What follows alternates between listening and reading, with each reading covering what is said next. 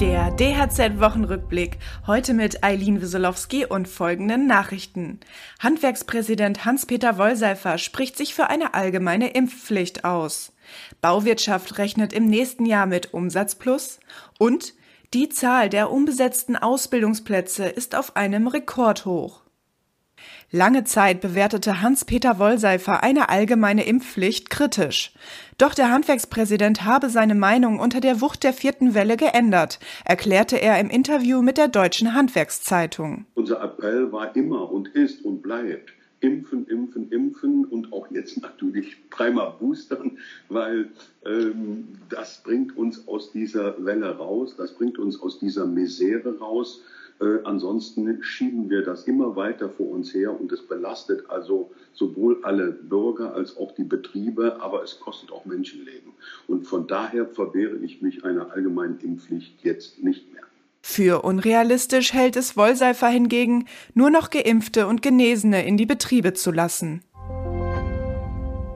Im laufenden Jahr hatte die Bauwirtschaft insbesondere mit gestörten Lieferketten und knappem Baumaterial zu kämpfen. 2022 dürfte sich die Lage jedoch entspannen, so Vertreter der Branche. Insgesamt blickt die deutsche Bauwirtschaft mit Zuversicht ins neue Jahr. Die hohen Auftragsbestände wiesen auf eine Umsatzsteigerung von mehr als fünf Prozent hin. Zulegen will die Branche auch bei der Zahl der Beschäftigten. Sie werde Prognosen zufolge um rund 10.000 Mitarbeiter ansteigen. Die Zahl der unbesetzten Ausbildungsplätze ist in diesem Jahr auf einem Rekordhoch. Zwar wurden bis Ende September mehr Ausbildungsverträge abgeschlossen als im Vorjahr, es waren nach Angaben des Bundesinstitutes für Berufsbildung aber immer noch 52.000 weniger als 2019, dem Jahr vor der Pandemie. Handwerkspräsident Hans-Peter Wollseifer sieht in den Zahlen eine Folge der Corona-Krise.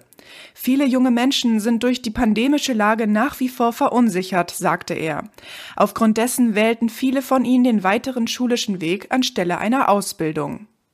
Weitere Nachrichten für das Handwerk sowie praktische Hilfen für Unternehmer finden Sie immer auf dhz.net oder in unserem kostenlosen Newsletter.